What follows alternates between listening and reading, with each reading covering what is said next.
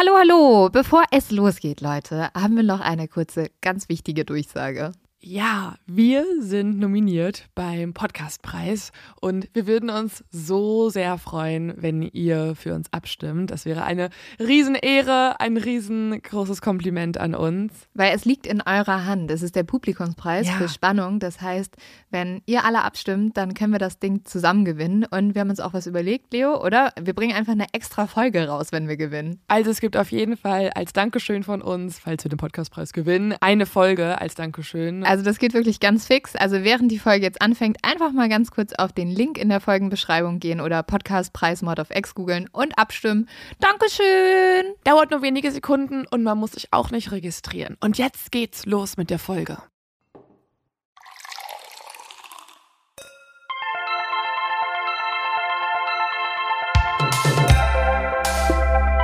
Mord auf X. Der internationale True Crime Podcast.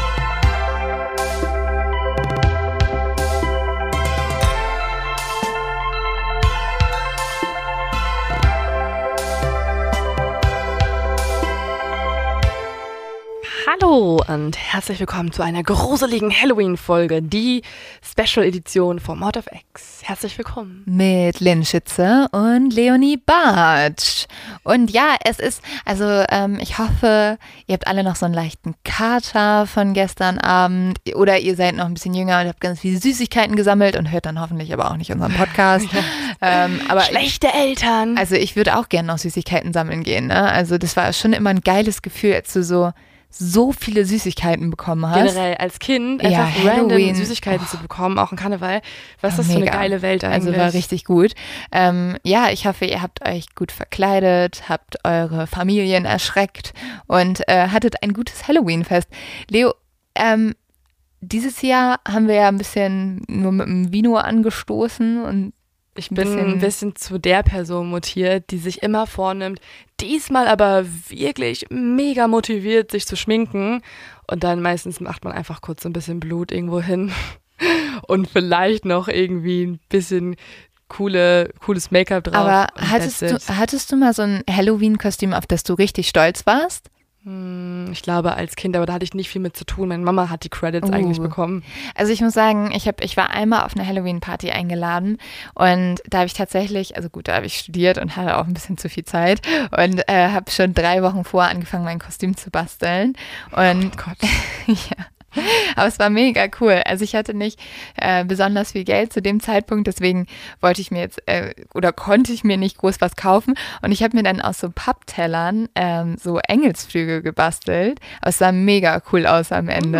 Aber Ich habe die so alle so aufeinander geklebt und dann sah das so aus wie so verschiedene Ebenen von diesen Flügeln und Ah. die standen so richtig weit ab und so. Dann habe ich diese dunkel schwarz angemalt, war Oh, komplett in geil. schwarz. Ich wollte gerade sagen, so Engel, hast du das Nee, Motto ein bisschen Nee, verstanden? ich war halt so ein Todesengel. Mhm, und okay. also ich glaube, ich sah auch echt mega gruselig aus. Ich hatte auch so ähm, weiße Kontaktlinsen drin und so. Mhm. Und äh, das Problem war nur, ich war halt auf einer Hausparty von, glaube ich, keine Ahnung, 300 Leuten oder so. Was? Ja, es war ganz cool. Das war also neben mir ähm, in meinem, in, ich habe ja in Erfurt studiert und da gab es so ein Haus, das ganze Haus war nur voller Studenten. Die haben immer einmal im Jahr zu Halloween so eine komplette Party mit dem ganzen Haus geschmissen. Und das ist immer ein bisschen. Chillige Vermieter auf jeden Fall. Ja, ja, also äh, diese, Oder unwissende Vermieter. man muss sagen, nach dieser Halloween-Party war damit Schluss, weil ähm, da fremde Leute angekommen sind und massenweise Sachen geklaut haben und sogar so Toiletten abgebaut Ja, haben und so. ja. Also richtig krank. Also wo ich auch dachte, so was ist falsch mit euch. Irgendwann haben die die Tür zugemacht, die Haustür, und dann haben die Leute die Haustür ausgebaut. Alter. Das war so krank. Aber jedenfalls hatte ich mein cooles Kostüm, gehe auf diese Party und denk so, oh mein Gott, it's amazing, I worked on this three weeks. Und dann komme ich da hin und es sind so viele Leute, dass alle sich so drängeln und quetschen und wirklich mein Kostüm war, glaube ich, innerhalb von, keine Ahnung, zwei Minuten kaputt. Echt? Ja, war traurig. Oh nein, aber hast du wenigstens vorher noch viele Fotos gemacht? Weil meistens Mhm. sind die Kostüme ja für die Fotos vor der Party wichtig. Ja, aber bevor ihr jetzt alle fragt, ich habe diese Fotos nicht mehr, weil das ist schon echt schon so fünf Jahre her und auf so einem alten Handy und ja. Also hätte auch alles gerade komplett ausgedacht gewesen sein können, ne? Nein, Du hast nein. einfach so einen Pappteller dran geklebt. Nein, es war richtig cool. Und was war ich deine Freundin von damals frage? Hm? Ja, frag mal nach. Okay. Aber die waren, also das war, das war schon ein cooles Kostüm. Würde ich sagen.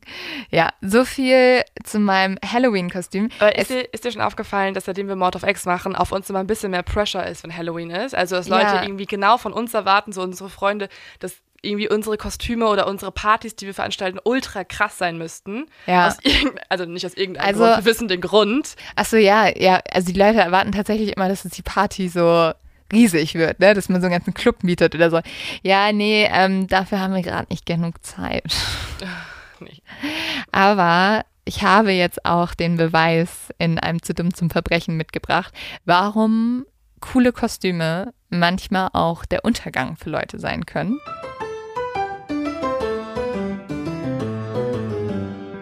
Es gab nämlich einen Bankräuber, der in Kalifornien eine Bank ausgeraubt hat, und zwar 2006. Und er hat dort einiges Bargeld erbeutet und er hatte ein richtig cooles Kostüm. Er hatte nämlich so einen roten langen Cape, den, ähm, den er getragen hat.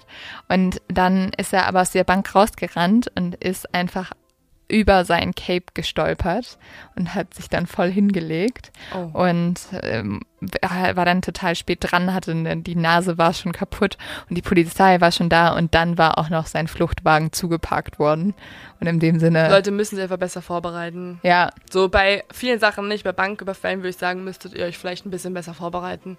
aber ja, auf jeden Fall. Aber stell dir das vor, so du keine Ahnung, du schreist, also du machst so einen kompletten so, sperrst die ganze Gegend ab. Nee, sorry, hier, hier darf man nicht mich zuparken, weil ich mach Banküberfall. Park einfach direkt vor der Bank oder, Oder, sowas. Leute, es gibt doch diese ganzen Carsharing-Apps, da kannst du aber überall parken. Und dann kriegst du kein Auto und musst noch so zehn Minuten laufen. und dann geht die App nicht auf und dann vergisst du abzuschließen. Ja, naja. Aber deswegen, coole Kostüme sind auch nicht immer das Beste.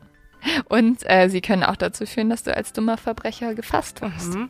Und vielleicht auch zu was anderem, weil in dem heutigen Fall, der ja auch ein, ich würde sagen, Halloween-Fall Mhm. ist, wird es da um Kostüme gehen? Ja, es geht auch um Kostüme, aber ähm, ja, die Kostüme sind eher sehr, sehr hinderlich in diesem Fall. Aber genau, ich, ich will euch heute nämlich tatsächlich auch von einer Halloween-Party erzählen, um euch gleich schon mal für die nächsten Jahre jegliche Lust darauf zu Ja. verderben, auf Halloween-Partys zu gehen oder die zu schmeißen. Weil, Leo, was wir heute lernen, ist wirklich, selber eine Halloween-Party zu veranstalten, ist, bringt keinen Tödlich. Spaß. Nee, ist nicht tödlich, aber bringt keinen Spaß. Du wirst am Ende verstehen, warum. Ähm, und ja, leider wird es für einen Gast dieser Party auch tödlich enden. Ich, ich glaube, viele Leute würden dir aber widersprechen und hatten gestern viel Spaß ja, auf ihren Partys. aber die Leute auf dieser Party hatten auch Spaß bis Okay. zu einem gewissen Punkt. Okay, erleuchte mich. So, wir gehen jetzt in das Jahr 2014 nach Monroe Country, Michigan, in die USA. Und hier wohnt Chelsea Brooke. Und genauer gesagt wohnt sie nicht nur in Michigan, sondern sie wohnt in einer kleinen Stadt mit einem unglaublich süßen Namen. Diese Kleinstadt heißt nämlich Maybe. Maybe hat nicht nur einen süßen Namen, sondern ist anscheinend auch ein sehr, sehr schöner Ort, um zu leben. Sie hat vor, also ich finde vor allen Dingen auch einfach verwirrend, weil wenn du halt irgendwen fragst, woher sie kommen und sie Ja. antworten maybe und du bist so, okay, willst du mir noch irgendwas erzählen? So, ja, Ja, maybe, aber willst du maybe. es wirklich erzählen? Nein, maybe. Also einfach wie viele verwirrende Gespräche diese Ja. Bewohner schon führen mussten. Auf jeden Fall. Aber Maybe wurde zur besten Stadt in Michigan gekürt. Also scheint aber sicher oder maybe? zur besten Stadt. Okay. Es ist aber auch eine sehr kleine, super süße Kleinstadt, wo auch eigentlich gar nichts passiert. Also eigentlich ist es auch sehr sicher da, weil es gibt weniger als 600 Einwohner. Also Aber dann ist es doch eher ein Dorf, oder? ja, also es ist, Also. es ist ein, ja, es ist schon sehr dörflich. Also das liegt auch daran, dass es zum Beispiel sehr viele Bauernhöfe gibt, welche vor allem Sojabohnen und Mais anbauen. Und man muss sagen, diese Bauern wohnen hier schon seit über Generationen und geben das halt immer an ihre Kinder weiter. Also kein Wunder, dass in Maybe wirklich jeder jeden kennt. Also ich glaube, wenn du da rausgehst und den Müll rausbringst, sagst du schon so zehn deiner besten Freunde Hallo. Mhm. Und Ich finde es geil, wie wir so in unseren True Crime-Fällen jedes Mal ein Dorf charakterisieren und bei Mhm. der Stadt sind wir so, ja, es ist halt in New York passiert, New York ist eine Stadt. ist halt Ähm, dreckig und, stinkt. Genau, und bei jedem Dorf immer so ein Dorf. In einem Dorf kennt sich jeder und wir geben jedes Mal diese neue Info rein. Ja, aber das ist. Äh, Man muss die Stimmung fühlen. Ich verstehe das Ja. auch. Man muss es fühlen, wie es da einfach und ist. es ist für diesen Fall vielleicht auch wichtig. okay. Chelsea ist 22 Jahre alt und sie ist die jüngste in ihrer Familie. Sie hat vier Geschwister, aber ist die einzige, die noch zu Hause wohnt. Sie wird als super nett, als super freundlich beschrieben und als das typische Country Girl. Sie arbeitet als Kellnerin und ähm, zwar in einem Restaurant namens Olga's Kitchen, finde ich klingt auch sehr süß. Und dort arbeitet sie mit ihrer besten Freundin Rebecca, die sie aber auch einfach nur Becky nennt. Und Becky und Chelsea bereiten sich jetzt schon seit Wochen auf eine ganz große Halloween-Party vor. Und diese Halloween-Party soll am Samstag, den 25. Oktober 2014 stattfinden. Es ist eine so große Party, dass sogar am Ende mehr Leute da sind, als in diesem Dorf wohnen. Ähm, sie ist so groß, dass sogar Leute aus anderen Bundesstaaten extra anreisen. Das liegt daran, dass der Typ, der diese Party veranstaltet, der macht die jedes Jahr, die ist auch schon richtig berühmt, da gibt es auch so Poster von und alles. Der heißt Mike Williams oder auch Big Mike. Und Big Mike spielt auch in einer Metal-Band und diese Band tritt auch jedes Jahr auf seiner Halloween-Party auf und noch elf weitere Bands. Also es ist fast wie so ein Aber Festival. Ich wollte gerade fragen, das ist doch keine private Veranstaltung mehr, oder? Ja, also er lädt halt Leute ein und dann kommen aber auch noch immer viel, viel mehr Leute. Zu also sich nach Hause?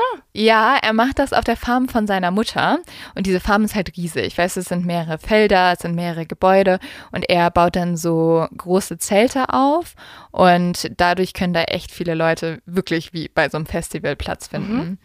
Und Rebecca und Chelsea haben jetzt ewig überlegt, als was sollen sie sich verkleiden. Und sie entschließen sich schließlich dazu, als Batman-Villains zu gehen. Und Chelsea geht als Poison Ivy, also das ist so vergifteter Efeu. Und sie fängt schon Wochen vor an, sich das Kostüm selber zu nähen und zu basteln, also so ein bisschen wie ich damals. Und es sieht mega gut aus. Also ich lade euch davon auch nochmal ein Foto hoch. Es ist so ein grüner Anzug, an welchen sie hunderte Plastik-Efeublätter dran genäht hat. Und so sieht das halt aus, als wäre ihr ganzer, ihr ganzer Anzug sozusagen nur voller Efeu und mhm. würde daraus bestehen. Und dazu sucht sie sich dann noch ein paar rote Schuhe aus, eine grüne Strumpfhose, eine lila Perücke und sie hat so ein riesen Weinglas dabei, wo halt so Gift draufsteht. Mhm. Geil. Also ja, ist richtig nice cool. Ja. ja. Also sie hat sich da echt viele Gedanken gemacht. Und Becky und Chelsea gehen dann zusammen mit ihrer Freundin Penny zu der Party. Man muss jetzt sagen, Penny ist schon etwas älter, sie hat auch schon Kinder. Und deswegen verspricht Penny auch den beiden Freundinnen, ich werde euch am Ende des Abends, fahre ich euch nach Hause. Also macht euch gar keine Sorgen, weil ich muss sowieso zu meinen Kindern und dann kann ich das übernehmen. Big Mike hat jetzt auf seinem Feld zwei riesige Zelte aufgebaut und eigentlich waren, war geplant, dass so etwa 300 eingeladene Gäste kommen. Aber, wie das halt so ist. Wenn man elf Bands einlädt, ja, dann wird es auch ein bisschen voller. Die Party hat sich herumgesprochen und so kommen 800 Leute. Also Leute echt so 200 mehr als in diesem Dorf leben. Ja. Das, das finde ich schon krass. Und alle sind auch verkleidet. Das bedeutet, auf dieser Party laufen überall Zombies, Vampire, blutverschmierte Prinzessinnen und was auch immer ihr noch für Efeu. Efeu, ja. Ähm, aber auf jeden Fall viele Monster und gruselige Gestalten.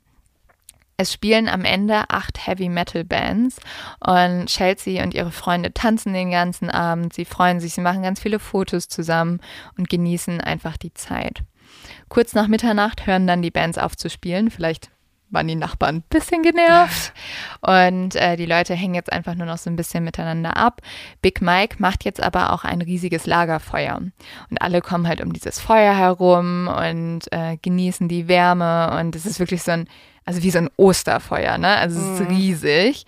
Und die drei Freunde machen sich jetzt auf den Weg zu diesem Feuer und dabei stößt sich Chelsea ihre Nase an einem Zeltmast. Und sie will jetzt eigentlich nach Hause gehen, weil ihre Nase tut ihr super weh. Und äh, sie sagt auch, mir, mir geht's nicht gut, mir ist schlecht und so.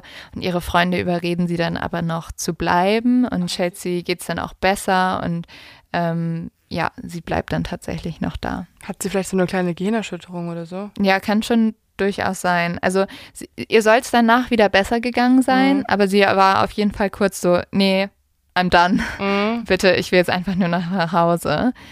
Ähm, die Freunde, wie gesagt, feiern dann aber weiter und jetzt passiert Folgendes. Sie verlieren sich alle so ein bisschen aus den Augen. Und gegen 1 Uhr treffen sich jetzt Pe Penny und Becky wieder und die beiden wollen jetzt eigentlich nach Hause gehen, aber sie finden Chelsea nicht. Und Penny hat ja auch Chelsea eigentlich versprochen, sie nach Hause zu fahren. Chelsea hat nämlich auch gar keinen Führerschein und weiß sonst gar nicht, wie mhm. sie nach Hause kommen sollte.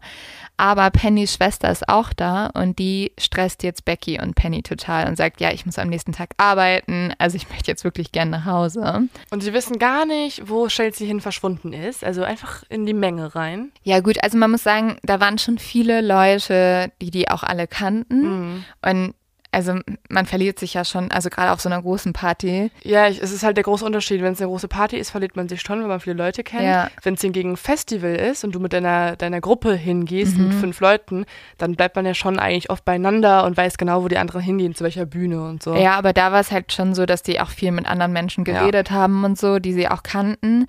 Aber trotzdem haben sie halt eigentlich ausgemacht, dass sie alle zusammen nach Hause fahren. Aber Penny und Becky beschließen jetzt ohne Chelsea nach Hause zu fahren, weil sie denken, ja, die kennt halt hier so viele Leute, sie wird schon jemand finden, der sie nach Hause fährt. Also ich glaube, die haben auch tatsächlich gedacht, dass sie halt mit einem Typen abhängt irgendwie mhm. und sind dann wahrscheinlich so, ach, die geht sowieso mit dem nach Hause. Das Problem ist aber auch, und das finde ich echt auch ein bisschen problematisch, ähm, das spielt ja nur vor ein paar Jahren. Das heißt, die Freundinnen hatten auch alle Handys und hätten sich mhm. anrufen können. Aber erstens gab es sehr schlechtes Netz und zweitens, und das ist ja leider echt oft so bei Mädels, Chelsea hat halt keine Taschen an ihrem Kostüm und deswegen hatte sie ihrer Freundin Becky ihr Handy gegeben. Oh ja. Und das heißt, Becky verlässt jetzt die Party und nimmt auch Chelseas Handy mit. Das ist halt nicht cool. Also ich muss ganz ehrlich sagen, ähm, wir wollen jetzt glaube ich, nicht die Freundinnen so fertig machen, weil die werden sich am meisten dafür verurteilen. Aber Mädels und auch Typen, lasst, lasst einfach eure Freundin nicht alleine zurück. Also ich bin auch und also, wenn ihr denkt, sie macht mit irgendeinem Typen rum, dann kontrolliert das doch mal. Ja. Wenn das der Fall ist und der Typ alright ist, dann vielleicht kann man gehen. Ja, und es ist, also vor allem lasst sie nicht ohne Handy zurück. Und es ist scheißegal, ob ihr euch nachts gestritten habt oder so. Man lässt einfach Freundinnen nicht alleine. So, es ist das ist einfach eine Grundregel. So. Hast du es jemals gemacht oder ist dir das jemals passiert? Ja, mir ist es mal passiert. Und, Boah. Und da bin ich allein nach Hause gefahren und mir ist was ganz Schreckliches passiert. Mhm. Und also deswegen, Leute, macht es einfach nicht. Und ich glaube, das kann man auch den Freunden, also keine Ahnung, weißt du, ich habe in dem Moment auch gesagt, ich wäre einfach nach Hause und bin dann gefahren. Aber auf dem Hamburger Kiez alleine zu lassen, gefressen mhm. zu werden, ist halt auch nicht so ohne. Ähm, aber deswegen, Leute, denkt einfach daran, ja. lasst eure Freunde nicht alleine. Ja. Also egal ob Jungs oder Mädels. Ähm, aber Becky sagt auch tatsächlich später, dass sie Chelsea ohne Handy zurückgelassen hat, war der größte Fehler ihres Lebens. Mhm. Weil ab jetzt wissen wir nicht mehr so viel, was Chelsea macht. Es gibt noch mehrere Partygäste, die sie alleine im Feld sehen, wie sie weint. Mhm. Und später in der Nacht schickt Chelseas Schwester dann Rebecca auch noch eine Facebook-Nachricht und sie schreibt dann, ja, Becky, weißt du, wo Chelsea ist, weil sie ist nicht nach Hause gekommen. Und ähm, Becky antwortet nur, ja, sie ist wahrscheinlich einfach bei einem Freund. Becky und Penny machen sich überhaupt keine Gedanken, weil die sagen auch später so, hä, also ich hätte nie gedacht, dass irgendwas in unserer Kleinstadt passiert und dann auch gar nicht erst meiner Freundin. Aber das ist halt wirklich jedes Mordopfer, jede Verwandten sagen im Nachhinein, wir hätten nie gedacht, dass uns das passiert. Ja, voll. Man kann das halt einfach nie ausschließen. Und am Montag hat dann tatsächlich immer noch niemand was von Chelsea gehört. Und jetzt ruft ihre Familie die Polizei. Sie rufen außerdem Big Mike an und fragen ihn, ob er etwas von Chelsea gehört hat. Big Mike erzählt jetzt Chelseas Eltern, dass er schon mega viele Nachrichten bekommen hätte von total vielen Leuten, die ihn schon gefragt haben, ob er irgendwie Chelsea gesehen hätte, ob sie bei ihm ist. Und das Problem ist aber, Big Mike weiß noch nicht mehr, wer Chelsea ist. Also er hat ja 800 ja, Leute auf seiner Party gehabt, ne? Und Chelseas Eltern fragen ihn jetzt aber, ob er mal durch die Felder gehen könnte und vielleicht irgendwie nachschauen könnte, ob sie dort eingeschlafen ist, ohnmächtig geworden ist oder halt irgendwo liegt oder sich versteckt. Also nimmt Big Mike jetzt seinen Hund und sucht nach Chelsea auf seinem riesigen Grundstück. Aber nach ein paar Metern tritt Big Mikes Hund in eine Fuchsfalle und Big Mike muss ihn jetzt zurück zum Haus tragen. Oh nein. Ich wusste, dass dich das als neue Hundebesitzerin sehr belasten wird. Ja, sehr. Aber mich belastet es ehrlich gesagt hauptsächlich, weil die Suche jetzt anscheinend ja auch abgebrochen wird. Ja, also er geht jetzt erstmal wieder zurück zum Haus. Dort ist schon Chelseas Mutter und er sagt ihr halt, ja, du darfst gerne hier bleiben, aber ich muss jetzt meinen Hund halt erstmal zum Arzt bringen. Geht's dem Hund danach gut irgendwann wieder? Ja, dann geht's wieder gut. Weil es hört sich ja jetzt nicht so gut an, einer Fuchsfalle. Ja, ich glaube, also in dem Moment geht's ihm schon gar nicht gut. Aber ähm, äh, das heißt, Big Mike geht jetzt sofort mit ihm zum Arzt und als er zurückkommt, sind bereits über 15 Leute auf seinem Land, welche alle nach Chelsea suchen. Und es ist sogar, die haben so angefangen, schon so Toiletten dort aufzustellen und so Zelte, also so ein richtiges mhm. Headquarter zu erstellen. Also mega gut, dass die Eltern so organisiert waren. Aber Big Mike ist so ein bisschen so, ey, Leute, hättet ihr mich vielleicht mal fragen können? Aber gleichzeitig wird ihm jetzt auch bewusst, okay, shit, das handelt sich hier wahrscheinlich nicht um irgendein Mädchen, welches einfach so ein bisschen spät nach Hause mhm. gekommen ist, sondern ihr scheint halt tatsächlich etwas zugestoßen ja, zu sein. Ja, gerade auch wegen dieser Nachricht, dass sie weinend gesehen wurde. Ja, das Kann man ist das irgendwie, weiß man, wer das berichtet hat? Ähm, ja, also mehrere Zeugen, die sich dann melden. Es gibt gleich auch noch ein paar Zeugen, die noch ein bisschen mehr erzählen, mhm. aber da gleich zu. Ähm, Chelseas Familie fängt jetzt erstmal an, alles zu durchsuchen. Big Mike ist halt so ein bisschen unsicher, was er machen soll. Er ist halt einerseits ein bisschen pisst, dass jetzt auf einmal sein, seine Farm so Headquarter von einer Suchaktion geworden ist. Aber er hat auch das Gefühl, er ist der Hauptverdächtige gerade. Und er hat jetzt auch schon mit einem Anwalt gesprochen, hat gesagt, hey, was soll ich machen? Ich habe das Gefühl, all diese Leute gucken mich ein bisschen komisch an. Ähm, und der Anwalt hat auch gesagt, okay, bitte die überhaupt nicht irgendwie einschränken oder irgendwas. Lass mhm. es einfach alles zu. Und deswegen kooperiert Big Mike jetzt auch komplett, damit halt die Leute ihn nicht noch mehr verdächtigen, als sie es sowieso schon tun. Bildet er sich nicht ein bisschen ein, weil ehrlich mhm. gesagt. Er bildet sich das überhaupt nicht ein. Also das kann man jetzt echt denken. Aber Montagabend eskaliert die Situation komplett. Also Chelseas Mutter konfrontiert jetzt Big Mike und sie schreit ihn richtig an vor allen Leuten. Und sie schreit ihn so an, dass sie sagt so, hast du sie in deinem Keller? Hast du sie irgendwo in einem Wagen? Wo ist sie? Also Chelseas Mutter ist sich total sicher, dass Big Mike die Person ist. Aber wie kommen die darauf denn? Weil, also klar, er ist der Veranstalter der Party, aber da waren ja, wie du ja schon erzählt hast, 800 Leute. Mhm. Und ähm, wenn man jetzt annimmt, dass es ungefähr gleiches Geschlechterverhältnis war und sie vielleicht von irgendeinem Mann halt mitgenommen wurde, dann kommen halt sehr viele andere, 400 andere Männer irgendwie in. in ich glaube, sie haben einfach niemand anders. Weißt du, und du bist ja als Mutter unglaublich verzweifelt. Mhm. Und natürlich hoffst du, ja, sie ist hier irgendwo, wird sie gefangen gehalten und ich kriege sie gleich wieder. Und mhm. Big Mike wurde halt komplett zur Zielscheibe. Tatsächlich kommen dann auch am Mittwoch schon die ersten Medien vorbei und auch alle diese Medien gehen auf Mikes Farm und filmen dort alles und er wird dadurch nochmal mehr verdächtig.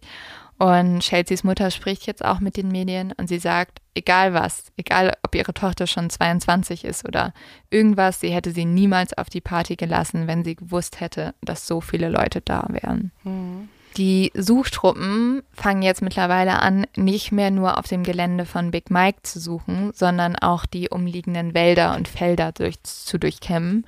Und es gibt jetzt über 1000 Freiwillige und die hängen auch überall Poster mit einer Beschreibung von Chelsea auf und vor allem von ihrem Kostüm, weil das ist ja schon sehr, also hat einen großen Wiedererkennungswert eigentlich. Ja, voll. Also sehr. Außer es sieht halt aus wie etwas auf dem Boden, was da wächst. Ja, das ja. Oh. Die Polizei geht jetzt von Tür zu Tür. Sie befragen alle Nachbarn. Sie versuchen außerdem alle Partygäste zu befragen, was aber total schwierig ist. Und sie befragen alle Männer, welche Chelsea kannten oder mit denen Chelsea irgendwie mal eine Beziehung hatte. Mhm. Aber die Suche nach Chelsea ist viel schwerer, als man vielleicht jetzt denken mag. Also wir müssen nochmal sagen, Chelsea ist auf einer Party von 800 Leuten verschwunden. Und wir haben ja nicht irgendwie eine Corona-Zeit, wo jeder sich anmelden muss Mhm, oder so. klar. Da ist halt einfach jeder gekommen. Das heißt, du kannst am Ende überhaupt nicht nachverfolgen, wer war da, wer war nicht da. Dazu kommt, diese 800 Leute hatten halt allesamt Kostüme an. Ne? Das heißt, schon mal die Leute, die da waren, du kannst sie nicht mehr von den Fotos erkennen. Mhm. Also du, du kannst sie einfach nicht identifizieren. In dem Sinne muss man vielleicht sogar sagen, dass so eine Halloween-Party vielleicht sogar der perfekte Ort für ein Verbrechen ist. Mm, ja, schon irgendwie. Es ist ja auch, es fällt ja überhaupt nicht auf, wenn du Blut an dir hast. Es ist ja, ja.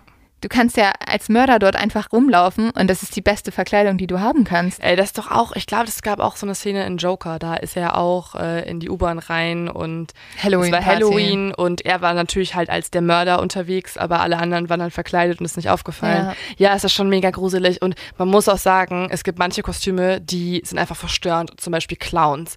Wenn Leute auf die Idee Ja. kommen, sich als Clown zu verkleiden, auf einer Halloween-Party bin ich einfach raus, ne? Auf jeden Fall. Und also ich saß auch einmal an Halloween in der U-Bahn und mir gegenüber saß ein Typ mit einer Axt. Und es war eine echte Axt. Ja. Also du nimmst ja auch einfach dann so Requisiten von Mhm. zu Hause und es ist überhaupt nicht auffällig, wenn du so eine Axt bei dir hast, über die Blut läuft. Ich glaube, das war auch die Joker-Szene mit einer Axt. Echt? Mhm. Vielleicht war ich auch Vielleicht Joker-Film. viele Parallelen. Du sollst den Film gucken. Nee, äh, kann ich nicht, weil wir wissen ja, alle Horrorfilme sind nichts für mich. Diese Folge war schon schwer genug zu Boah, ich recherchieren. glaube, ich muss den nochmal gucken bald. Ich habe richtig Bock jetzt drauf. Okay, also Leo guckt Joker und wir versuchen weiter herauszufinden, was mit Chelsea passiert ist. Es gibt jetzt nämlich sechs verschiedene Leute, die sich mit sehr guten Hinweisen bei der Polizei melden. Sie alle haben nämlich Chelsea ihr Handy geliehen, damit sie damit noch telefonieren konnte. Oh, okay. Und jetzt kommt auch raus, und das finde ich auch nochmal echt hart von den Freundinnen, dass eine der Personen, welche Chelsea noch angerufen hat von diesem geliehenen Handy, Penny war.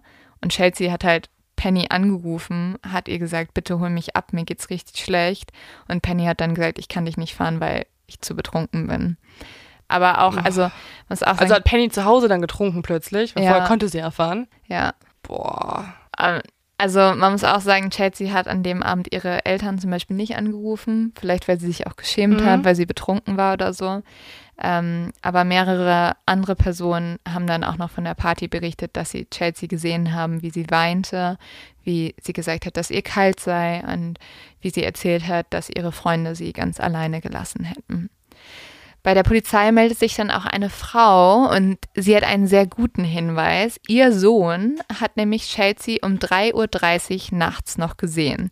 Und er ist sich zu 100% sicher, dass sie es war, weil er hat mit Chelsea noch geredet und zwar über ihr Kostüm, weil die haben so ein bisschen Witze gemacht, weil dieser Junge allergisch gegen Efeu war. Mhm. Und der Junge erzählt, dass Chelsea betrunken war, also sie war sehr angetrunken, als er mit ihr geredet hat. Und ein Mann war bei ihr gewesen. Und dieser Junge hatte da auch das Gefühl, dass Chelsea diesen Mann kannte. Die beiden waren sehr vertraut und wirkten so ein bisschen wie Freunde. Und der Junge hat auch berichtet, dass Chelsea immer wieder gesagt hat in dem Gespräch, dass sie gerne nach Hause gehen würde. Hm. Der Junge kann jetzt eine sehr gute Beschreibung von diesem Mann abgeben. Der Mann soll groß sein, dünn, mit einer Brille und Emo-Haaren. Was, Und was heißt denn jetzt Emo-Haare? ja, in so einem Emo-Stil, also mit schwarze, lange ins Gesicht, Haare. Und Aber wahrscheinlich seine, seine Verkleidung, oder? ja, kann zum Beispiel gewesen sein. Ähm, der Junge kann diesen unbekannten Mann jetzt zum Glück sehr gut beschreiben und so wird so ein Phantombild von dem angefertigt. Das Problem ist, diese Zeichnung sieht halt aus wie jeder Typ, der so einen Emo-Style hat. Mhm. Und ich habe ja schon erzählt, ne? Also da haben ja acht Heavy-Metal-Bands gespielt. Ja. Und allein schon diese Bands sahen, also die Bandmitglieder sahen halt komplett aus wie diese Zeichnung. Und so ist es auch, dass Big Mike die Polizei anruft und sagt, hey, hier war so eine Band aus Milwaukee und alle von diesen Typen Ja. sahen einfach eins zu eins aus wie die Zeichnung. Aber kann man dann annehmen, dass es einer aus der Band war, mit dem sie gesprochen hat? Man könnte es auf jeden Fall vermuten, ne? Also die Polizei überprüft jetzt alle Leute, die so einen Emo-Style hatten und auf der Party waren. Sie kommen aber nicht zu vielen Ergebnissen. Und deswegen gehen sie wieder zurück zu ihrem Number One-Verdächtigen. Oh nein, Big Mike ist wieder im, im Visier. Ja, Big Mike ist wieder komplett im Visier. Und sie holen ihn jetzt aufs Revier und sie fragen ihn auch, ob sie sein Haus durchsuchen dürfen. Und Leo, jetzt wirst du das erste Mal Big Mike verdächtig finden. Mm. Weil er sagt Oh, nein. okay. Aber die Polizei ist halt so, okay. Das ist ein Grund, warum mehr, warum wir es jetzt machen werden. Ja, sie sind so, ja gut, dann sagst du halt nein, dann holen wir uns kurz einen Durchsuchungsbefehl und wir kommen morgen wieder und dann durchsuchen sie das ganze Haus. Aber sie finden nichts. Hm. Trotzdem bleibt Big Mike immer noch einer der Hauptverdächtigen. Vielleicht hat er auch einfach sehr viel Marihuana bei sich zu Hause gehabt. Ja, sowas kann ich mir nämlich auch vorstellen. Dann geht jetzt ein weiterer Hinweis bei der Polizei ein. Und zwar sagt eine anonyme Person, dass es einen Typen gibt namens Harlan Bird. Ich finde, das ist ein geiler Name. Das klingt schon wie so ein ist Emo-Typ. Band, oder? Ähm, nee, ich glaube nicht. Aber er, er fühlt es auf jeden Ja, Fall. Und Harlan soll anscheinend einen Hinweis haben, wo Chelsea zu finden sei. Also holt die Polizei natürlich Harlan sofort aufs Revier. Was für eine Schnitzeljagd, oder? Also der hat vielleicht einen Hinweis. Frag doch mal nach. Schau doch mal.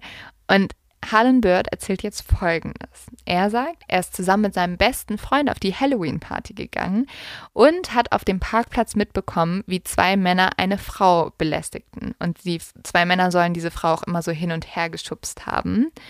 Und die Frau soll geweint haben und nach Hilfe geschrien haben. Harlan erzählt jetzt der Polizei, dass er da natürlich sofort eingegriffen hätte und der Frau geholfen hat. Diese Frau soll Chelsea gewesen sein. Harlan kann sie auch ganz genau beschreiben. Er erzählt außerdem, dass er sogar ein bisschen Blut von ihr auf seinem Shirt hatte, weil sie sich so bei ihm angelehnt hat und sie Nasenbluten gehabt hatte. Mm. Es sagt ja aber auch, dass er das nur vermutet. Er hätte nicht gesehen, dass ihre Nase geblutet hätte. Also ich habe jetzt ein bisschen Blut leider von ihr auf meiner Kleidung, aber ich glaube, sie hatte auch, also ziemlich sicher Nasenbluten. Genau. Und Harlan sagte dann, dass er Angst hatte, dass jemand auf der Party glaubte, dass er Chelsea das angetan hätte. Deswegen hätte er sie in so einen roten Wagen gesetzt, in so ein Auto, das einfach offen war aus irgendeinem Grund und ist dann zurück zur Party gegangen, um dort Hilfe zu suchen. Er wusste zwar nicht, wem das Auto gehörte, aber es war halt offen und deswegen hat er sie halt da gelassen. Auch schon mal ein, also ein dummer Plan, ne? Also Ja, einfach komisch. lass sie auf dem Parkplatz, wo die Typen ihr vor was angetan haben sollen. in einem offenen Auto, was auch nicht dein Auto ist. Ja, und der Harlan ist jetzt anscheinend zur Party zurückgegangen, konnte aber niemanden finden, ist dann nach circa 15 Minuten zurückgekehrt, doch das Auto und Chelsea waren verschwunden. Die Komisch. Polizei befragt Harlan jetzt erstmal nach diesem Blut auf seinem T-Shirt, ne? Und er erzählt dann so, ja, das war nur so ein kleiner Spritzer. Und die Polizei fragt dann immer weiter nach und ist so, ja, aber also, wie kam das denn dahin? Und so weiter und so fort. Und vor allem fragt die Polizei jetzt, hast du das T-Shirt denn noch? Und dann sagt Harlan so, ja, habe ich noch, aber zufälligerweise wäscht meine Freundin genau jetzt gerade dieses T-Shirt. Und dann fragt Harlan die Polizei noch, sag mal, wie ist das denn? Kann man denn die DNA als Beweis verwenden, wenn das Shirt schon gewa- gewaschen wurde? Nee, das fragt er nicht, das ist doch viel zu dumm. Doch, macht er. Und die Polizei ist halt so, nein, kann man nicht. Aber danke, du bist jetzt unser Hauptverdächtiger. Ja, vor allen Dingen, das war 2014. Google das einfach in Mhm. anonymer Art und Weise. Und Harlan sagt dann auch so, oh, schade, ich hätte so gern geholfen. Und die Polizei glaubt Harlan kein Wort. Ja, er hat halt davor gerade wie er gefragt, wer seine DNA vernichten kann. Ja, Das ist ja mal so dämlich. also sie fangen jetzt an, ihn immer mehr zu bedrängen und fragen immer mehr nach und fragen auch, hä, kann es nicht sein, dass du vielleicht Chelsea verletzt hast? fragen freundlich öfter mal nach, Ja. ob er der Täter ist. Und desto mehr sie ihn befragen, desto mehr merken sie aber auch, dass seine Story komplett auseinanderfällt. Und schließlich fragen sie ihn einfach direkt, hast du Chelsea überhaupt gesehen? Und jetzt gibt Harlan zu, dass er sich die ganze Sache nur ausgedacht hat, um ein Held zu sein. Mein Gott, das ist noch fast noch dümmer Ja, als die Frage, wie man DNA vernichten kann. also wie Also, aber auch richtig widerlich, ne?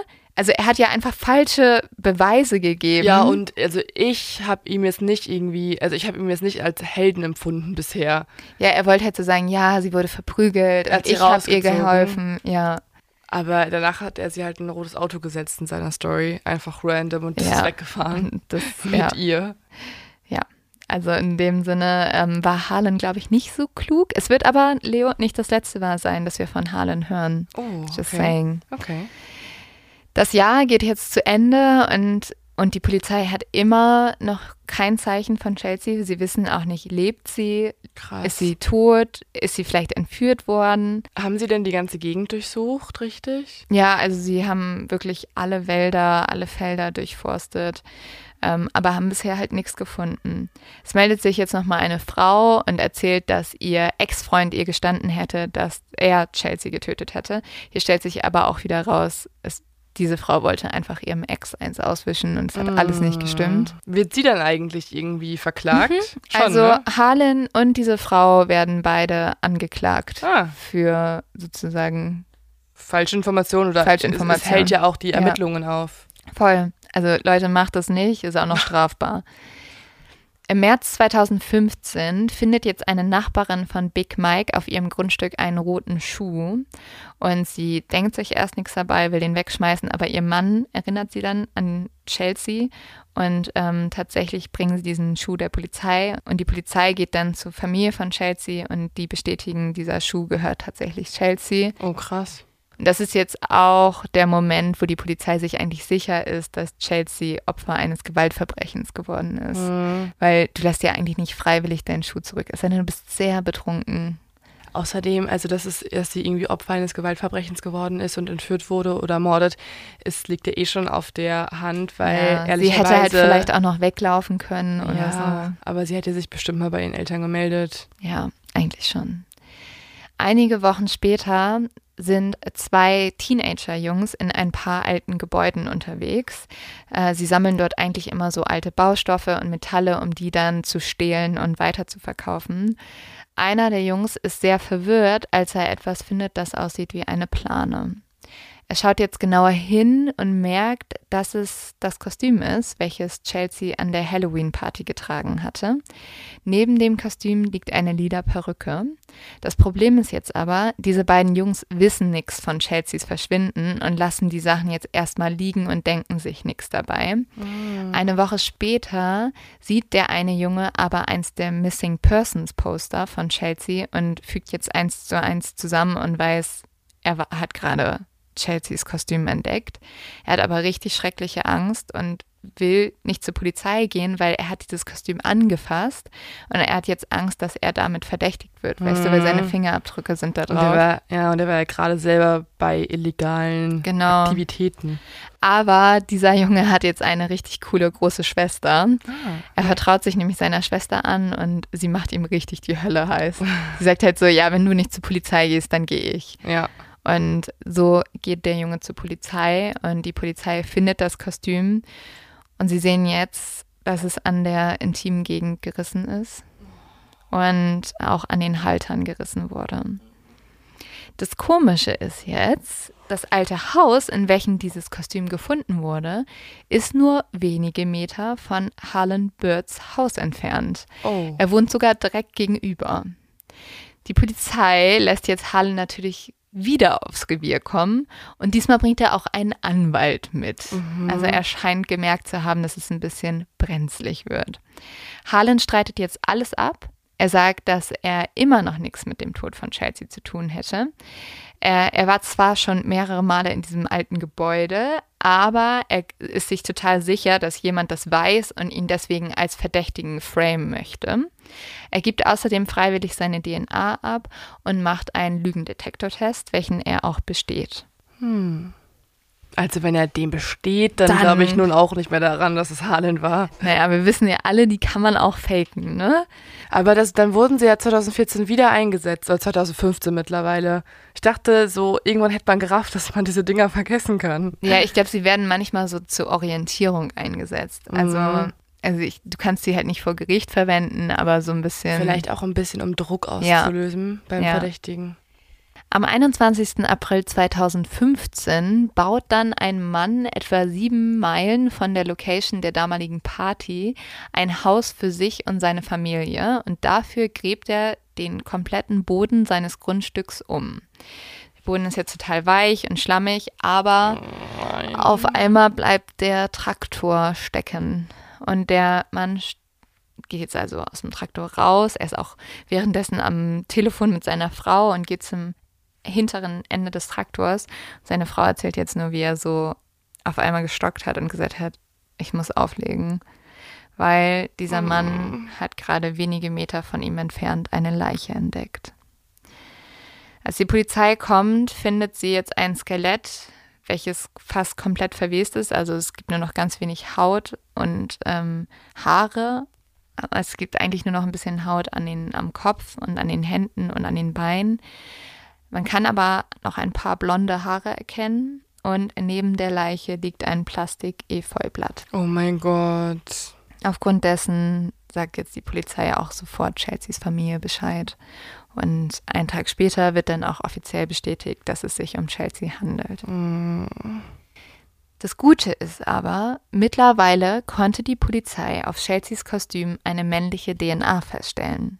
Und diese geben sie jetzt erstmal in die Datenbank ein, aber leider gibt es keinen Treffer. Und auch ein Vergleich mit Harlens DNA bringt auch kein Oh, Ergebnis. okay. Also vielleicht spannend, um ihn halt sozusagen auszuruhen. krass, okay, also Hallen ist raus. Ja, Harlan ist Warum eigentlich ist denn raus. das genau gegenüber gewesen? Vielleicht, weil es ein Dorf ist und das irgendwie Ja. Zufall ist? Er hatte halt auch noch, also er war dumm und er hatte Pech, muss man sagen. ja. Also wäre er auch schon wieder in der Kategorie zu dumm zum Verbrechen, absolut. Die Polizei versucht jetzt auch von allen Partygästen die DNA zu bekommen. Und Leo, von wem glaubst du, wollen sie vor allem die DNA haben? Natürlich von Big Mike. Ja, und Big Mike weigert sich auch seine DNA zu geben, Ah. weil er sagt, ähm, ist kein Krimineller, deswegen möchte er seine DNA auch nicht in irgendeiner Datenbank haben, weil damals war es so, also oder ist es ja heute immer noch, deine DNA wird nur bei der Polizei gespeichert, wenn du ein Verbrechen begangen hast. Und ich tippe immer noch aufs Marihuana im Haus. er will einfach gar nicht Ja. irgendwie seine, seine Sachen weggeben. Er sagt auch halt, also das kann ich auch ein bisschen verstehen, er will endlich mit dem Fall abschließen und sein Leben weiterleben. Weißt du, er hat so eine Party geschmissen und danach wurde er einfach komplett auseinandergenommen, ne? Ja, allerdings macht es ihn alles ja Klar. auch nicht unverdächtiger und vor allem, wer, also wenn er damals schon hätte ein bisschen kooperativer reagiert, dann wären die Polizisten ja gar nicht ihm überhaupt auf die Idee gekommen, dass er ein Hauptverdächtiger ist. Und es wäre doch so einfach, wenn er seine DNA abgeben würde, würde das ihn ja sofort wahrscheinlich nicht mehr belasten. Ne? Ja. Ja. Aber macht er nicht und so sucht die Polizei weiter und verdächtigt ihn auch weiter. Es braucht fast einen ganzen Monat, um die Todesursache von Chelsea festzustellen. Das liegt daran, dass ihr Körper jetzt fast ein ganzes Jahr unter der Erde war und halt so sehr skelettiert ist. Aber schon dort, wo die Leiche gefunden wurde, konnten die Polizisten sehen, dass Chelseas Kiefer gebrochen wurde. Das passt dann schließlich auch zu der super traurigen Analyse der Gerichtsmedizin. Chelsea wurde nämlich brutal geschlagen. Sie hat mehrere Verletzungen im Gesicht und am Kopf. Und besonders brutal hat der Killer Chelsea auf die Nase und die Augen gehauen. Oh Gott. Die Polizei gibt das auch erstmal gar nicht an die Öffentlichkeit weiter. Also falls sie halt nochmal einen möglichen Verdächtigen haben. Solche Informationen sind ja voll Mhm. wichtig fürs Verhör. Und so beerdigt Chelseas Familie ihre Tochter auch in einer sehr kleinen Runde. Im September meldet sich dann nochmal der Mann, der immer noch sein Haus baut. Ey, der tut mir auch so leid, ne? Also fängst du an, so ein Haus zu bauen und findest erstmal eine Leiche, ne? Mhm. Ist auch richtig guter Start für dich und deine Familie. Und er hat jetzt noch einen roten Schuh gefunden und das ist der zweite Schuh von Chelsea. Die Polizei durchsucht dann nochmal das ganze Grundstück und sie finden dort auch Chelseas Strumpfhose. Jetzt wird der Fall erstmal so ein bisschen kalt, bis im Juni 2016 die Polizei nochmal Bilder an die Öffentlichkeit gibt, welche einen weißen Mann mit einem Schnurrbart zeigen. Ein Nachbar von Big Mike hat sich nämlich bei der Polizei gemeldet und hat erzählt, dass dieser Mann um drei Uhr nachts in der Nacht der Halloween-Party an seiner Tür geschlagen hat. Und dann hat der Nachbar so die Tür aufgemacht und dieser unbekannte Mann meinte einfach so, Jo, ich würde hier gern schlafen, weil ich komme gerade von der Party. Und der Nachbar war natürlich so, nein, auf gar keinen Fall. Daraufhin hat dieser unbekannte Mann mit dem Schnurrbart sich dann einfach auf der Veranda hingelegt und am nächsten Morgen war der Mann mit dem Schnurrbart weg, aber er hatte seine Weste dort vergessen. Mhm. Und als der Nachbar die Weste dann aufgehoben hat, hat er gesehen, dass in den Taschen ein Klappmesser war und mehrere Seile. Oh. Und okay. das berichtet der Nachbar dann der Polizei und daraufhin durchsucht die Polizei diese ganzen Fotos von der Party und sie finden tatsächlich den Mann mit dem Schnurrbart und nehmen jetzt das Bild von ihm für eine öffentliche Fahndung. Diese hält jedoch nicht lange an, weil der Mann mit dem Schnurrbart meldet sich selber bei der Polizei und sehr, sehr gruselig, er sieht tatsächlich eins zu eins aus wie die Zeichnung, die der Junge am Anfang von dem Mann gemacht hat. Also dieser Junge, mhm. der sich mit Chelsea unterhalten hat, mhm. hat doch gesagt, ja, Chelsea war mit so einem Mann zusammen. Den sie gut kannte. Genau, den sie gut kannte. Und der ja. Junge sagt halt, das ist der Mann. Aber dass der ein Schnurrbart hatte, ist den damals nicht aufgefallen? Also war das jetzt gerade. Das war auf dieser Zeichnung auch drauf. drauf. Das war okay. alles drauf. Also dieser Mann mit dem Schnurrbart sieht eins zu eins aus wie der Mann, der mhm. beschrieben wurde, der in der Nacht mit Chelsea rumgehangen mhm. hat. Weil es ist ja eigentlich komisch, dass es dann erst zwei Jahre später in die Öffentlichkeit, also dass das Phantombild erst zwei Jahre später veröffentlicht wird und man nach dem fahndet. Ja, das Phantombild war schon vorher veröffentlicht, mhm. aber man hat halt niemanden mhm. gefunden. Der Mann erzählt der Polizei dann auch, dass er total betrunken auf der Party gewesen wäre und dass er sich an nichts erinnern könnte. Und die Polizei ist halt so, mm, klar, Buddy, so. Mhm. Also ja. Und sie wollen natürlich sofort seine DNA haben. Und sie planen jetzt einen DNA-Abgleich und wollen die DNA mit von dem Mann mit dem Schnurrbart abgleichen mit der DNA, welche auf Chelseas Kostüm gefunden wurde. Aber an dem Tag, wo dieser Abgleich stattfinden soll, meldet sich das Labor. Das Labor hat ja eigentlich schon mal die DNA durch diesen Scanner, durch die Datenbank gejagt und hat keine Ergebnisse bekommen. Mhm. Am Tag, wo sie aber diesen Vergleich machen sollten, haben sie es nochmal gemacht und sie haben einen Treffer bekommen. Oh. Und das bedeutet, es wurde jetzt jemand gerade verhaftet, der die DNA des Täters hat. Mhm. Und der hat sich jetzt irgendwie wirklich vor so ein, zwei Tagen verhaften lassen. Mhm. Und dieser Mann ist weder Harlan, es ist weder Big Mike und es ist auch nicht der Mann mit dem Schnurrbart. Dieser Mann heißt nämlich Daniel Clay. Daniel Clay ist 27 Jahre alt, er ist arbeitslos und er fällt vor allem immer wieder dadurch auf, dass er von der Polizei verhaftet wird. Für alles Mögliche. Für Belästigung, für Schlägereien, für Kreditkartenbetrug, für Diebstahl.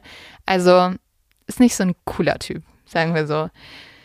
Und jetzt wurde gerade erst im März 2016 Daniel verhaftet, weil er einen Rucksack mit Tattoo-Zubehör gestohlen hat. Und so kam dann auch seine DNA in die Datenbank. Aber was ich nicht so richtig verstehe, ist, dass er offensichtlich schon vorher mehrere Straftaten begangen hat und auch schon für andere Dinge verhaftet wurde, aber erst jetzt vor zwei Tagen dieses DNA-Match entstanden ist. Also woher kommt diese zeitliche Verzögerung? Ja, also das liegt tatsächlich daran, dass diese Ermittler sehr viel Glück hatten, nämlich wenige Tage bevor Daniel Clay verhaftet wurde, hat sich das Gesetz geändert.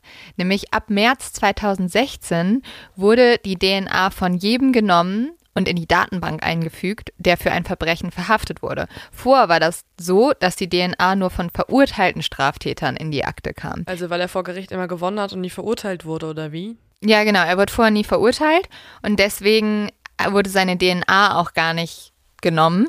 Ähm, und jetzt hat sich das aber geändert, weil jetzt ist es, sobald du irgendwie schon aufs Polizeirevier kommst, wird deine DNA genommen. Und das bedeutet auch, wenn Daniel Clay für den Diebstahl der Tattoo-Sachen nicht gefasst worden wäre oder zum Beispiel irgendwie den nicht begangen hätte, wäre er wahrscheinlich nie für den Mord an Chelsea gefasst worden. Als die Polizei sich dann im Juli 2016 auf die Suche nach Daniel macht, lebt er in einem Wohnwagen mit seiner neuen Freundin Kelly und er wird bereits von der lokalen Polizei gesucht, weil er bereits zweimal versäumt hat, für zwei unterschiedliche Kinder das Kindergeld zu zahlen. Also er ist ein Arsch, er ist ein richtiges Arschloch. Die Polizei wendet jetzt einen Trick an. Sie wollen Daniel erstmal nur für das nicht gezahlte Kindergeld verhaften und dann im Gespräch auf den Mord kommen, damit er sich auch nicht sofort einen fetten Anwalt holt und so. Sie fahren jetzt also zu seinem Trailer, beziehungsweise dem Trailer seiner Freundin und klopfen dort an die Tür. Jetzt macht niemand auf, nichts passiert. Doch nach ein paar Minuten öffnet sich eine Hintertür und Daniel sprintet da jetzt raus. Also auch sehr verdächtigt. Ähm, er versucht tatsächlich zu fliehen, aber er läuft direkt in die Hände der Polizei, weil die den ganzen Wohnwagen komplett umstellt haben. Eine Freundin von Daniels Freundin Kelly kommt dann auch aus dem Wohnwagen und sie erzählt der Polizei, dass sie eigentlich gerade geduscht hat und Daniel einfach in das Bad geplatzt ist und geschrien hat, die stecken mich ins Gefängnis, ich kann die Tür auf keinen Fall aufmachen. Ähm, die Freundin von Daniel, die ja Kelly heißt, kommt dann auch wenig später nach Hause und sie kooperiert total mit der Polizei. Sie sagt sofort so, ja, durchsuch den Wohnwagen. Und tatsächlich findet die Polizei jetzt im Wohnwagen Chelseas Unterwäsche, ihren Schmuck und einige ihrer persönlichen Gegenstände. Also hat er sich ja offensichtlich eine Trophäe mitgenommen, was wir ja schon sehr oft gesehen haben bei Sexualstraftätern, dass sie sich irgendwas mitnehmen, um an dieses Verbrechen, um an diese Tat zurückerinnert zu werden. Eigentlich total schrecklich, aber natürlich für die Verurteilung, also für den Prozess gegen ihn, eigentlich eine gute Sache, weil so haben sie das DNA-Match, so haben sie Indizien, Beweise, um ihn besser zu verurteilen. Mhm. Aber die Polizei nimmt jetzt Daniel mit und sie fangen an, ihn zu befragen und befragen ihn zu dieser Halloween-Party, was er dort gemacht hat und so. Und er antwortet erstmal, er kennt Chelsea überhaupt nicht und er sagt so einen Satz, boah, es, es ist unglaublich. Also er sagt sowieso schon die ganze Zeit, dass er Frauen lieben würde und ihnen nie etwas antun würde. Und dann sagt er folgenden Satz und den will ich euch einfach mal kurz abspielen.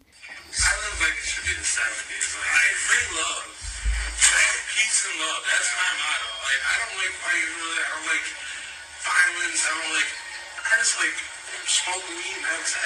Also er sagt, Peace and Love, that's my motto. I don't like violence.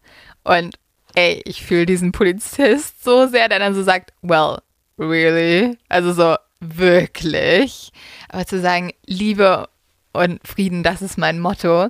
Digga, du bist halt, also mal abgesehen von der Sache mit Chelsea, ne, du bist halt schon für Vergewaltigungen, du bist schon für Schlägereien, bist du schon verhaftet worden. Das haben die ja alles vor sich liegen und er so, nee, nee, also mir geht's nur um Liebe und Frieden. Ja, man muss auch sagen, Leute, die ein Lebensmotto haben und das in verschiedenen Situationen betonen, von denen sollte man sowieso Abstand halten. Also die Polizei hat ja Daniel erstmal so ein bisschen reden lassen und jetzt sagen sie so, ja, also Digga, wir haben deine DNA.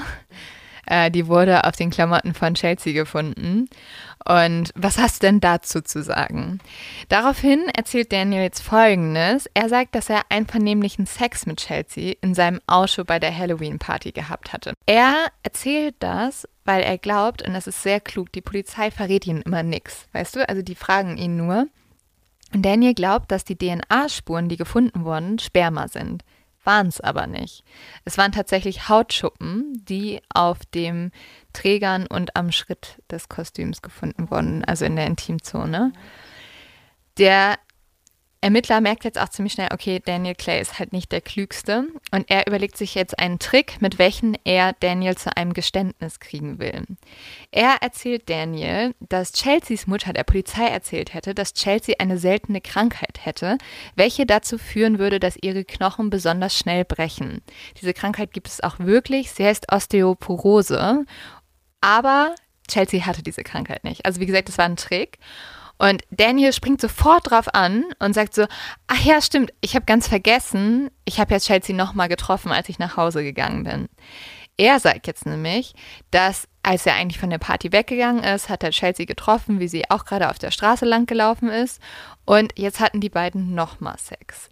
Nur soll Chelsea diesmal härteren Sex gewollt haben. Und er sagt auch, also Daniel berichtet auch, dass er Chelsea dann immer wieder geschlagen hätte, aber nur weil sie es wollte. Und er erzählt auch, dass er Chelsea gewürgt hätte, aber im Einverständnis und dass sie dann unmächtig wurde. Und dass das wohl an ihrer Krankheit liegen musste. Also weißt du, dass sie Knochen so schnell brechen. Und er sagt, ja, natürlich hat er alles dafür getan, um Chelsea wiederzubeleben und hat dabei ihr ja auch sehr hart auf die Rippen gedrückt, weil er wusste ja nicht, dass sie diese Krankheit hat. Und dann ist er total ausgeflippt, als Chelsea sich nicht mehr bewegt hat und hat sie daraufhin in seinen Kofferraum gelegt und ist dann aber nicht auf die Idee gekommen, ins Krankenhaus zu fahren oder so.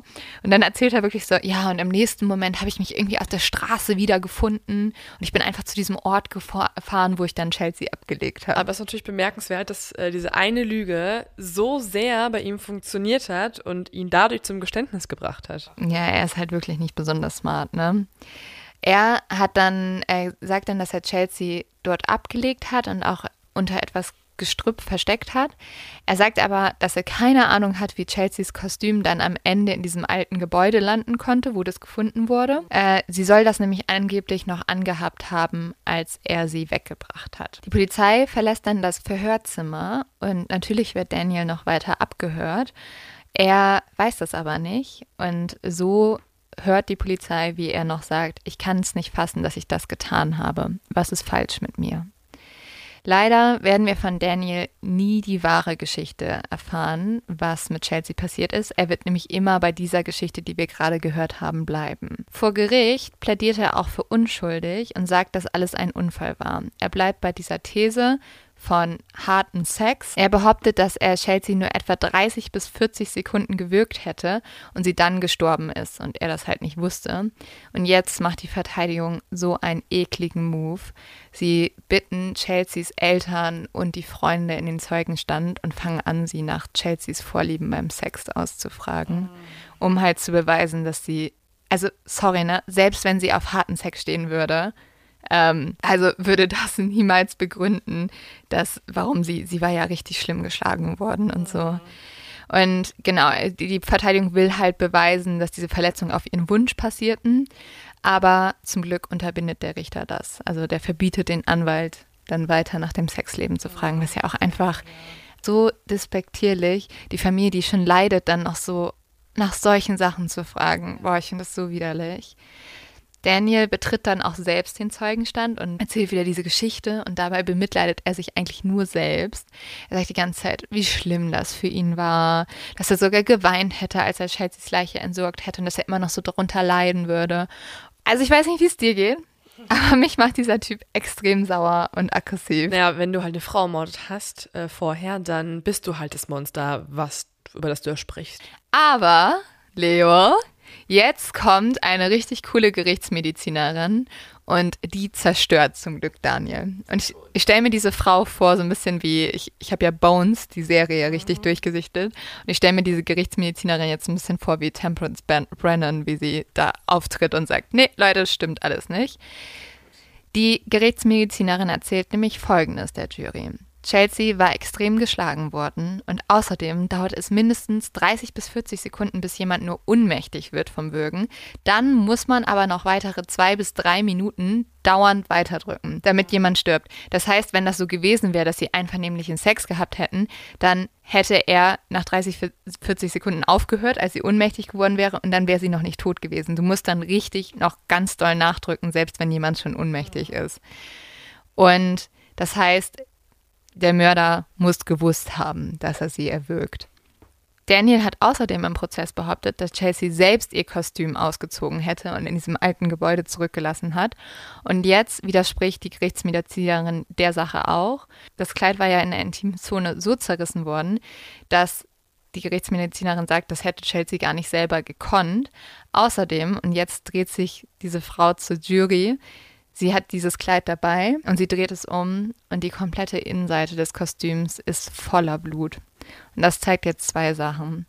Einmal, Chelsea wurde so schlimm verletzt, dass es nicht nur ein Sexspiel war, sondern so schlimm, dass das Blut komplett ihr ganzes Kostüm durchgetränkt hat.